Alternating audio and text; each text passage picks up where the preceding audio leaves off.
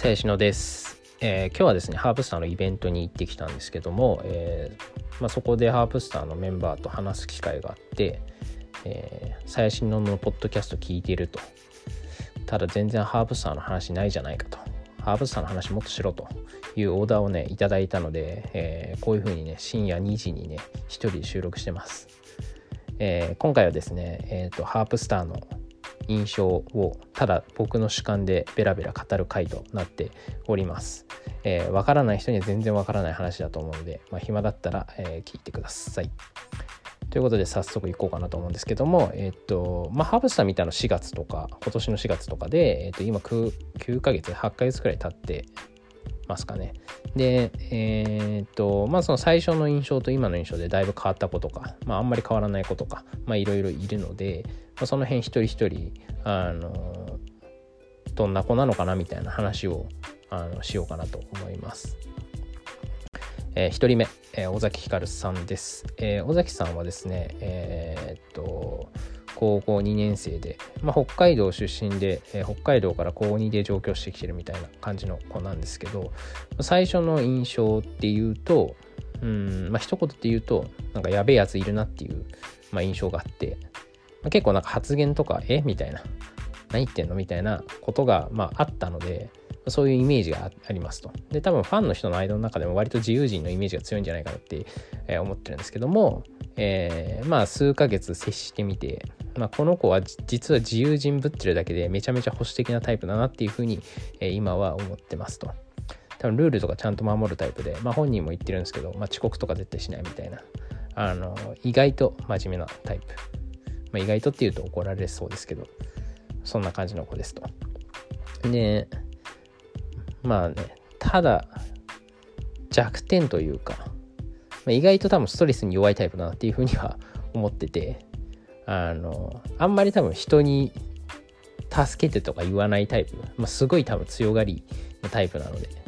えー多分ストレスに弱いんじゃないかなって勝手に思ってます。まあ、あんまりこういうこと言うとね、あの本人に怒られそうなので、それくらいにしときます。はい。2人目、本田ひまりさんです。えーまあ、本田ひまりさんの最初の印象はすげえよく喋る子だな、みたいなあの感じのイメージがありますと。で、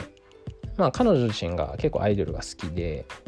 まあ多分そのアイドルオタクの気持ちも割とわかるタイプなんじゃないかなとえー思いますと。まそれもあってか結構こう新規のお客さんに受けがいいというかあの僕自身も最初本田ひまりちゃんからこう入ったていうか、まあ、それきっかけでハープスター通い出した説あるので、まあ、そんな感じだしあの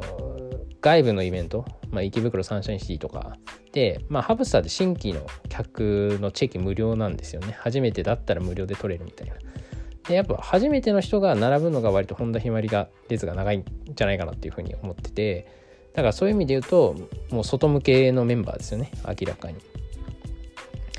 で、まあ、彼女自身のイメージで言うとまあ多分メンバーとかお客さんというかファンからはなんか最年少なのにちゃんとしてるみたいな。なんか勉強とかちゃんとやってるみたいなイメージがあるかなと思ってて。まあ実際そう多分勉強とか多分結構してんのかなみたいな。なんか資格資格取るみたいな話とかもなんか昔してた気がするので割とそういうの好きなのかなっていうふうに思ってるんですけどまあアイドルとしてまあどうなのかっていうところで言うと、まあ、まあ自分がやっぱアイドルオタクアイドルファンだから多分そのアイドルに対してすごいこだわりがあるのかなというふうに思っててあと結構その完璧主義なところあるなみたいな結構その写真集のイベントとかでなんかメッセージ書いてくれることがあったんですけどなんか4部ともめちゃめちゃちゃんとメッセージ書き込んでくれてるみたいなあの感じで、まあ、なんかそのちゃんと使用感がすごい伝わってくるなっていうふうに、えー思います。でまあひまりちゃんとまあ弱点弱点っていうとあれですけど、まあ、こうひまりちゃんはね本当に弱みを見せない子なのであのあんまり弱みを暴露すると多分本人に怒られると思うんですけど、まあ、気にせず言いますけどまあめちゃめちゃ多分寂しがり屋なタイプだなというふうには思いますと。で本当に弱みを見せないのであの人を頼れないから相談もできないみたいな感じの子なんでまあどうなんですかね。メンバーの間ではまあ言えてんのかもしれないですけどね、まあ、ファンからすると結構なんかあんまり素を見せないなみたいなのはなんかちょっと気になりますね。はい。って感じです。えー、3人目、えー、高砂ひなたさんです、えー、高砂さんはですね高砂さんはあんまりその最初と今の印象そんな変わってなくてもう最初からなんか人当たりのいいお姉さんみたいなあのイメージがあるんですけど。まあ実際その通りだなっていうふうに思っててまあ一番なんかアイドル向きなんじゃねって思ってるんですけど個人的には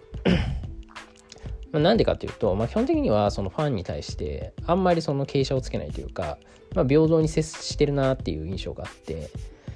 あとはまあ基本的にこうニコニコしてるので、まあ、一番タレント感あるなっていうふうには思います。で、まあ、ハブスターの他のメンバーと事務所も違うし年齢もまあ一番高かったりするのであの彼女彼女結構その過去にいろんな仕事をしてるので、まあ、経験値も高いですしあの、まあ、MC とかも普通に上手だしあのまあ多分バランスが取れてる。メンバーの中ではバランスというか、まあ、中立的にこうアドバイスができる感じなのかなって思ってます。はい、えー、4人目上名口ほのかさんです、上名口さんはですね元 X21 で、えー、最初の印象はめっちゃしっかりしてんなみたいな。もうアイドルの握手の対応とかもうほぼ完璧みたいな感じの、えー、子ですと。で、まあ最近とかだとね、タピオカの店長とかやってて、なんだかんだ今 一番絡む機会が多いのが上永さんだったりするんですけど、えー、上永さんですね、まあ、割とその人間味あるタイプだなみたいな思ってます。人間味あるけどでも結構芸能向きの感じの人だなっていう印象はありますね。で、えー、まあ彼女も結構アイドルが好き鈴木愛理とかが好きで多分アイドルに対してすげえこだわりがあってまあそのなんだろうなファンへの対応とか見ても結構こうきめ細やかなやるタイプで、まあ、職人気質みたいな感じは見受けられますと。で、えー、もうファンのね接し方が天才というかもうコミュ力お化けですよいわゆる。で、まあ、ただですね、まあ、これもまた弱点の話をすると。なんか嫉妬深い私嫉妬深いからって昔から言ってるんですけど。でまあ俺は全然信じてなくて。またまたみたいな。そうやってファン釣ってんだろみたいな思ってたんですけど、えーまあ、実際本当に嫉妬深いらしくて。まあ意外と自信も失いやす薄い失いやすい神経質なタイプだなみたいなあの感じですね。うんはいえー、次、坂東咲さんです。えー、咲ちゃんね。咲ちゃんの印象は、まあ、歌うまい子だな、みたいな。まあ、これは多分皆さん思ってると思うんですけど、えっ、ー、と、そうですね。まあ、ライブを安心して見れる子の一人ですね。で、えー、さきちゃんはね、さきちゃんもめっちゃおもろいなと思って結構好きなんですけど、最近。あのま、どうなんだろうな。なんか一匹狼タイプなのかなって勝手に思ってるんですけど、あんまりなんか群れてるイメージがないですね。で、彼女自身多分結構、その、自分に自信があるタイプだとは思い思います。ただ、まあ、ちょっとそれが周りに受け入れられるかどうかが結構問題、問題というか彼女のストレスになってるのかなっていうふうには、あの、勝手に思ってますと。まあ、えー、っと、まあ、多分その本当に歌が好きなんだなとかライブが好きなんだなっていうのはめちゃめちゃ伝わってくるのでまあなんか個人的には別に今のままでよくねみたいな。多分なんか伸び伸びやった方が伸びるタイプなんじゃないかなって勝手に思ってるんですけど。まあね世界観強めなんで結構その周りとうまくやまあうまくはやれるんだろうけど、まあ、いわゆるその容量とか世渡りみたいな部分でまあ、ちょっと大変なこともあるかなみたいな気はします。はい。で、次、清水ですね。清水杏里さん。清水杏里さんは、正直あんまり最初の印象がない。申し訳ないけど。で、まあでもアイドル未経験みたいな感じの子なんで、そうですね、メロンパンを早食いするみたいな謎のイメージしかないんですけど、アンリはね、えー、非常にマイペース。でまあや優しいなっていうのはもうめちゃわかります。優しい子だろうなみたいなのは。ただちょっと優しすぎるかもしれないですねもしかしたら。で、えー、っと、あんまりね、なんかあんまり多分、世間を知らないというか、まあ、いい人すぎるというか、あんまり多分人を疑わないから、結構なんか逆に心配みたいな。もうちょっと疑った方がいいみたいな。っていうのは思います。で、これまた、その弱点じゃないですけど、まあ、彼女も結構メンタル。てか、まあ、ハーフスター全体的にメンタルが弱いっすね。で、えー、まあ、アンリーの場合は、多分、今までの人生であんまり批判とかを受けないようにして生きてきたからこうアイドルになって人前にさらされるようになって多分批判されることもあってそれが結構心に来てるんじゃないかなみたいな思ってますと。まあなのでまあアイドルね嫌われてなんぼみたいなところありますからね全員に好かれることなんてありえないんでまあそうそういうもんだと思ってなんかのびのびやってくれればなと思います。はい最後ですね庄司渚さんです。